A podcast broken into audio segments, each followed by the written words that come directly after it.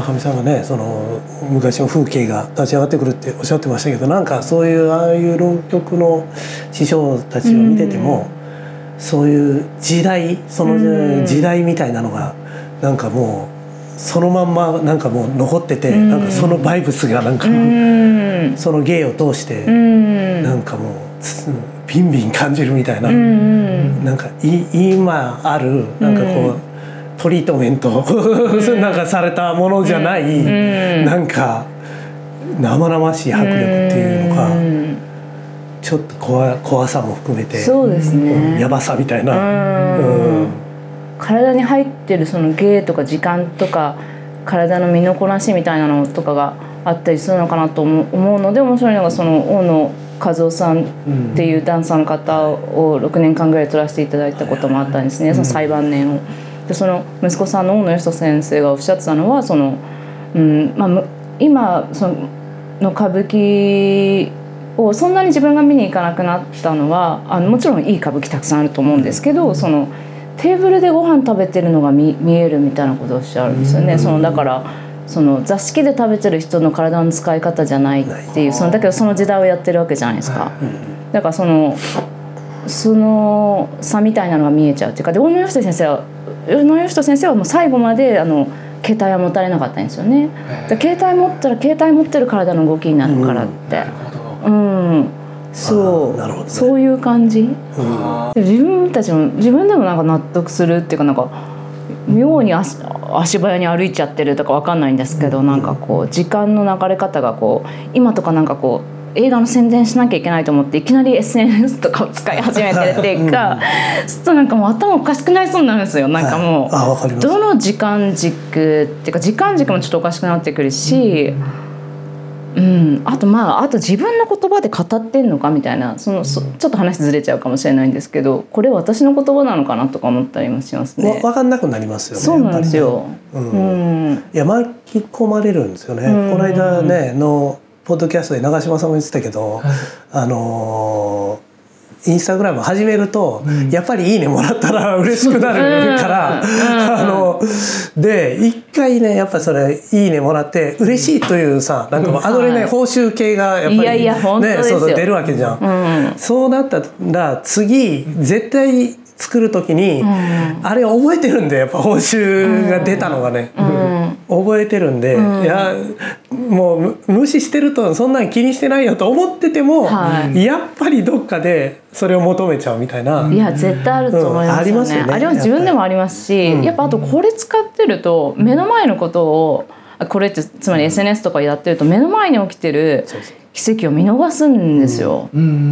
なんかこうものすごい目の前でこの間もコンビニの夏になってコンビニに若者がこうたむろしてる感じとかいいなと思ってて、うん、なんかこうアイス食べてて女の子可愛いなとかその周りに2人男の子がいてどっちがどっちなのかなとか、うん、思ったりとかして見てたんですけどその前ちょっとなんか SNS とかなんか他のことであの人からもらったコメントとかなんかそのことでぐるぐるしちゃっててせっかく目の前にそんな夏の夜のものすごいいい風景が展開してるのに。気づいてなかった自分がいてなんかパッて目に入った時にうわ何やってんだと思って、うん、なんかやっぱこ今ここしかないわけじゃないですか、うん、だけど今ここじゃここの中も当然 SNS の中でも今ここがあるんですけどなんかちょっとやっぱおかしくなりますよね。なんか、まあバーチャルですよね、やっぱりね。そう、うんこうだんだんねそれこそ境が分からなくなってくるみたいな、バーチャルの世界がもう、こればっかり見てると、うん、なんか頭の中の、なんか世界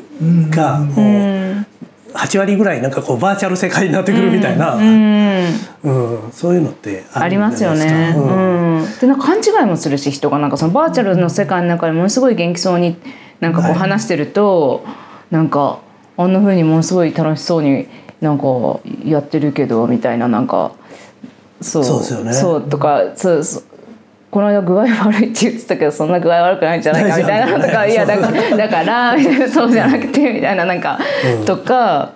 ありますよねなんか、ね、そういう。うん、うん、すごいそういうのは思いますね。でも本当スーパーその遠藤麻衣子ちゃんって映画監督がいて、はい、そのことを話してスーパースで行きたいっていうそのやっぱ一番素の状態で行った時に物事が全部うまく、うん、あのうまいことつながってみんなにとってハッピーな状態ってスーパースでいることなんじゃないかみたいな話もしたりとかし,、しててなんかその。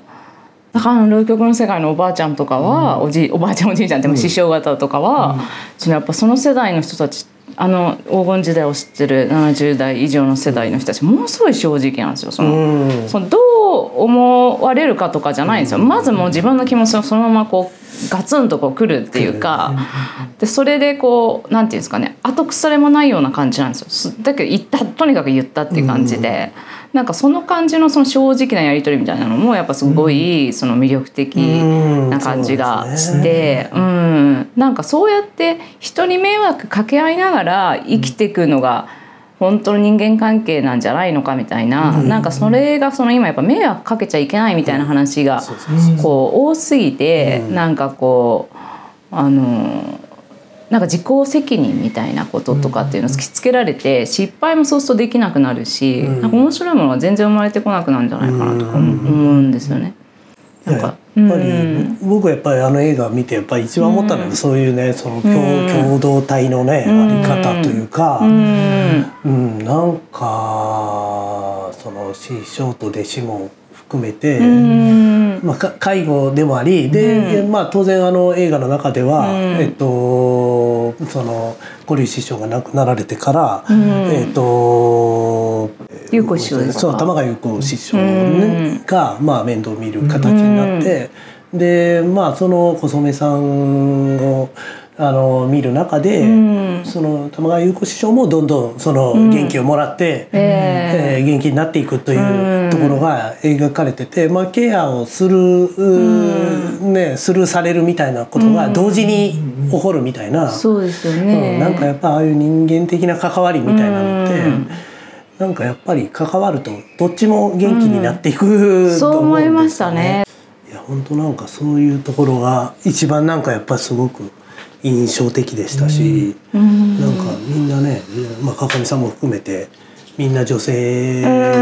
がね、あのなん本当にそれぞれにリスペクトがある関係っていうか、うなんかそれもなんかと取る取らせるっていうことももちろんやっぱり信頼がないとね、はいはい、あの取らせることはできないと思うし、うなんかそういうのが見ていてねなんかこう、こう言葉じゃないけどなんかこう伝わってくるようなところがあってなんかすごいすごい感動しましたね。ありがとうございます。うん、なんか野生がだからもうちょっとあってもそういう意味での野生が削られてっちゃって、うん、なんかこう綺麗なあの、うん、ねあの人間洗練された人間たちができてくるん。だけど、別に人間ってそんなもんじゃなかったし、きっと多分あのね、鬼平犯科帳とかも漫画とか読んでるとちょっと話ずれるかもしれないですけど蕎麦屋であの昼間ぐらいからもうお酒飲んでたりとかして、うん、なんか警察ある種警察ですよね加藤改めって、うん、でもそれぐらいの感じでなんかこう取り物に行くっていう、うん、なんかもうすごいいいじゃんと思ってなんか、うん、なんかそれぐらいでいいんじゃないかなとか思うんですけどね。それだから人間らしい暮らしってね、はい、何なのみたいな。すごく思いますよね。はい、なんか、ね、僕らもなんかあのこういう仕事やっててねなんか、まあもちろんすごい忙しかったりする時もあるけど、うん、なんかやっぱり自分で決めてなんか朝ちょっと散歩しようかとか、うん、でなんかそれってすごい現代社会ではなんか、うん、逆に言ったらなんかちゃんと働いていないね、うん、なんかあのすごい外れたオルタナティブな、うん、なんかライフスタイルのように見えるかもしれないけど、うん、でもにそれが本来人間ってこんなんじゃないのみたいな。そうですよね。そう、うん、みたいな気はするんですよ、うん、本当は本当はこっちじゃないのみたいな、そうそうそうそう、うん、なんかそれはだから思いますよね。なんか、まあ寄り道したりね。なんかそういう余白的なことがね、まあでもだんだんそういうものが本当になんか消えていっちゃうしあのなんかこういうこうインターネットとかコンピューターってやっぱそういう無駄をどんどんなくすテクノロジーでもあるんで、効率みたいなものが優先されてきますもん。ねすごく便利だけど、そこでなんか失われてるものみたいなのはあんまり意識されないんで、でも知らない間にそういう身体にやっぱり影響を与えてると思うんで、うんなんか気をつけたいなと思いますね。本当ですね。そういう意味でなんかその今その寄せ演芸がちょっと流行ってきてるみたいなのってそういうとこもあるんですかね、うん、なんかこう直に寄せ演芸とか行かれたりしますか？あでも秋葉原に引っ越してから落語はたまに近いですよね。そうですね。はいはい、今度だから木馬って行きたいなという。あね木馬亭にめっちゃ行きたかったね。なりましたね。でもやっぱそのこうスマホで音楽聴いたり、YouTube からで映像見たりするのの、とかテレビとかもそうなんですけど、なんかもう全く違うこうなんかにに抜け道というか逃げ道じゃないですけど、なんか。そここんなところにあったんだっていうちょっと衝撃がありました。えー、そうだよね。なるほど。どどちらとかに行くんですか？落語とか末広亭とか行かれるんですか？ね。まあ鈴本とか。鈴本とか。うん。なんかそれ不思議だなと思ってどうして今また流行り始めてるのかな。いやでもやっぱそういうリアルを求めているんじゃないですか。それは。あまりにもリアルが足りないので。なんかリアルを保管するぐらいのものだったのだけど、うん、もう、ね、もう多分ほぼほぼバーチャルになったみたいな、うん。うん、そうですね。でバーチャル基準で自分の体が動いてたり、その現実が作られてる。そうそうそうそうそう。そう、うん、現実社会ももうバーチャル世界とあんまり変わらなくなってくるみたいな。へえないぐらいの感じがして。ますね。なんか、行動してる時に、例えばコンビニでなんかいっぱい商品手に取って、はい、例えば戻した時にこんな写真に撮られたら、うん、なんかこうなんか引っかかって炎上するんじゃないかとかどの場面がどう映って、どうなっていくのか全くわからないし、うんうんうん、そういうなんかこうバーチャルに縛られた現実世界を生きてるからこそ。なんか全く違う。ただから多分こうレコードが流行ってるのとか、うん、なんかこうやっぱりちょっと流行ってるんだ、まあアナログなものとかそういうことだよね。アナログなものにすごい抜け道があるのかなと思って。うん。なんかただのちょっと解雇じゃなく、うん、多分こうもっと切実なものかもね。そんな気がちょっとして。うんだってまあ懐かしくて新鮮みたいなことだけでなく、うん、本当にもっと切実なものがあるかもしれないよね。そうですよ。なんか時間の使い方とか全くこう新しく確かに。本当に多分体が求めてることなのかななるほど。なんかその結局意識が外に向きすぎる感じがあるんですよね、うん、そのもっと外に向けば向くほど、自分の体と離れていっちゃう感じがするんですよ、うん、そうですね、やっぱりね。うん、まあこうやっぱ社会社会ですからねこれはね、あの社会の方ばっかり向くと、自分の身体とか自分、もっと自分に向き合うとか、自分の感覚、今感じていることとか、なんかそういうのが分からなくなってくるっていうか、うん、やっぱりそういう意味でやっぱり自分の感覚みたいなのに、まあ、コンシャスになるっていう。なんかそれはすごい大事だし精神衛生にも絶対大事だと思います。ね。うん、なんかでもそういうねなんかまあそういう、まあ、ある種の資本主義的な、まあ、マインドみたいな、そういうものに対する、まあ、ちょっとした違和感とかそういうのってなんかその。まあ、川上さんもね内田君も横浜ね出身、うん、なんかそういう生まれ育ちとかと関係あると思いますか、うん、なんかそういう。僕は結構ねあのまあ僕のとこあんまり言うとあれなんですけどなんかあのそんなになんていうんですかあの上品なエリアではないところでそうだったので東京ですか？いや大阪なんですけど大阪内です、はい、あのなんかやっぱりそういう人間的な感じだったんですよね、うん、本当に、はい、もう学校とかでもみんな毎日殴り合うみたいな、はい、なんかすごいみたいなところだったんでなんかなんかやっぱりそういう人間 人間的な付き合いみたいなのは、はい、まあリアルにみ、うん、なんか子供の頃は感じてたんで、うん、なんかそういうのもあるのかなって思いますね。横浜の方がやっぱありますよね普通に近所付き合いとかも。そうですね、うん、コミュニティ感はあるありますし小金町とかもそうですね。小金町はなんかうちなんかうちが高校中学高校行ってた子とかなんか赤線のお姉さんたちにはもう普通にいたし、ね、私ものすごい好きだったですけどねその風景が。そのポパイ的に言うと、はい、川上さんはその五十嵐、えー、和春君というカメラマンの、えー、ポパイでもういつも本誌でもウェブでも、あの活躍されてるあのカメラマンの方の、はい、えっと、中高の同級生なんですか？でさらに大事映画の大事をやってくれてる大原大二郎君っていう、はいはい、デザイナーの。デザイナーの。彼も中高の同級生で。なんかね変わってるんですよ。それでさらにタクシータクシードライブじゃなくてあの、えっと、ドライブ・マイカー。ドライブ・マイカー。はい、ドライブ・マイカーのカメラマンの篠宮君も同級生なんですよ、中高の。えー、なんか変わ変わってたんですよね。えみんな同じ学年ってことみんな同じ学年にいて、えー、なんかすごい後からだから今大人になっておそうなんだみたいな感じなんですけど、えー、そうなんかその、まあ、商人の子が行く伊勢崎町にものすごい近い学校だったんで関東学院という学校なんですけどその商人の子たちもいるしうん。まあ、4日とか5日が受験日だったからその1日とか2日のそのあのトップ校みたいなとこ落ちた子たちも入ってくるしな。んかここいろんな人がいるみたいな感じの学校でした。結構多様なね。そうですね。うん、うん、で今回はその五十嵐君に写真撮ってもらって大原君に映画の方の本編の方の大事作ってもらったりとか。うん、その五十嵐君とかあの大原さんはえっ、ー、ともう当時から修学生の時から知ってた。知っててあのすぐ遊んでて、うん、であの少年クソマガジンっていうのを、あの大原君とか作ってたんですよ。はい、大原さん、うん、見せてもらったことある。なんかもうなんか自分のなんか寺院み寺院寺院っていうんですか、ね、あの、うん、新聞なんですけど、はい、新聞ですよね。学級新聞みたいなやつですよね。はい、自分の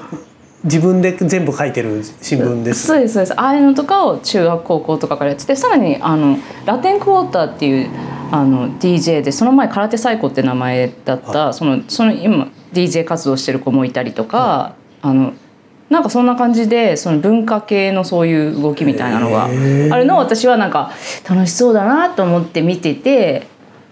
でもなんかちょっと入り一緒に遊んだりすることはもちろんあるんですけどなんかこうその男の子のなんかそのもっと文化活動みたいなとこに自分も入って一緒にやりたいなみたいな感じでちょっと見てたって感じですよね。なるほど、うん、でもすごい今回思ったんですけどなんか奇跡が起きてあの自分の映画のポスターを伊勢崎町でお蕎麦屋さんをやってる友人がいるんですけど、はい、その門生っていうお蕎麦屋さんにあの届けたんですよ。そしたら門生の同級生がじゃあこの元町で洋服屋をやってるあの上夫さんっていう先輩がいてその上夫さんの先輩のうちにあお店に届けてくれたんですよ。で上夫さんがお店でこう貼ってってくれたらあのそれを元高校中学高校の校長先生が見て「あこれ川上の映画かみたいになってそれでお写真は五十嵐が撮ってんのかみたいな感じになって。でいやなんか川上さん結構なんかこれ投資してあの大変だったみたいですねみたいな。映画ってお金かかるんですよ。映画ってものすごいお金かかるんですけど、はい、でそしたらあそうなのかみたいになってそしたらその元中学高校の校長先生がシネマリンっていうところで映画横浜やるんですけどそこ行ってやってくれたのがそのいきなり社長と交渉しだして1回分のスクリーニングのシート103席、全部買うと。であの買わせてくれないかって交渉しに行ってくれたんですよ。やばい。やばいですよね。すごそれでそのこ中中学高校の多分その先生たちのつながりとかその町の人たち元町の町の人とか、まあ、一切一緒の町の人とか自分たちのつてでなんとか、はい、1スクリーニング埋めようって言わしてくれてて。えーもうすごい何これと思って浪曲みたいって思って、ね、素晴らしいです、ね、すごいびっくりしたんですけどあ一大一部受かんなくてよかったってやっと思った、横浜横浜横浜でよかった。そうそういうそういうことが起きる可能性がある場所かもしれないですね横浜は。うん。ねなんかそういうこととやっぱりその浪曲の世界とかね、はい、みんななんかやっぱつつながってんだろうなっていうのはね、うん、情に熱い。情に熱い、はい、うん、驚いた。ちなみになんかそのこれまあ一個この浪曲の映画を撮られてそのまた何か撮ろうみたいなのって、うん、ななんとなくそうやっていろいろリサーチとかされてるんですか？なんかそのあのやっぱいろいろインタビューとか受けたりとかしてそういう話とかもあのやっぱ聞か聞いてくださるんですよね。でもその一つにはこの浪曲を取る前に6年間小野和夫先生っていう舞踏の、はい、まあ、創始者みたいなものですよね、はい、小野先生の晩年を通らせていただいたものがあるので、はい、それをまとめることにチャレンジしてもいいかなっていう思いもあるんですけど、うん、あの時あれを撮ってた時の自分はもっとエゴが強かったと思うんで、うん、なんかその感じがちょっと気になってたりとかもして、うん、であとはその結局自分が何を何かを作りたくてそこに追いかけていくっていう感じではないというか、うん、なんかその自分は、まあ、媒体なんですよね、うん、ある種いた子みたいなもんで、うん、その物語に選ばれるかどうかだと思ってるんですよ。なんかその自分を通して出ていく物語があれば自分の身を捧げればいいと思っていてなのでそういう物語が自分に来てくれれば、うん、やったらいいんじゃないかなってそこもそのそうなんですよミリアムってことですよね、だからそこもだから結局押したり引いたりするあんまり押したり引いたりする必要はないと思ってて一番自然な形でそれが来た時に自分が多分2種類いると思うんですよね。そのドキュメンタリー作る方でも、うん、自分ですごく興味があってもうそれその物語を作りたいって言って調べ始めてる方と、なんかし向こうに物語に選ばれる選ばれて、うん、そこからもう逃げることができない、うん、もうやらずには前進めないっていう状態で作っていく方といるような気がしていて自分は後者なのかなっていうふうに思ってますね。今回作った時は間違いのないように間違いないようにって思ってたのそのだから自分がこっちに引っ張っていくとか、自分の物語ではないのでなんかそれをとにかくあの気をつけたたとこがあるんですよね。だからその新しい題材に関してもその一番自然な形で入ってくればそれが一番いいと思ってますね。うんいやそれは、うん、超楽しみにしてます。はい。頑張ります。いろいろ教えてください。なんか長くなっちゃってちょっと楽しかったです。ありがとうございました。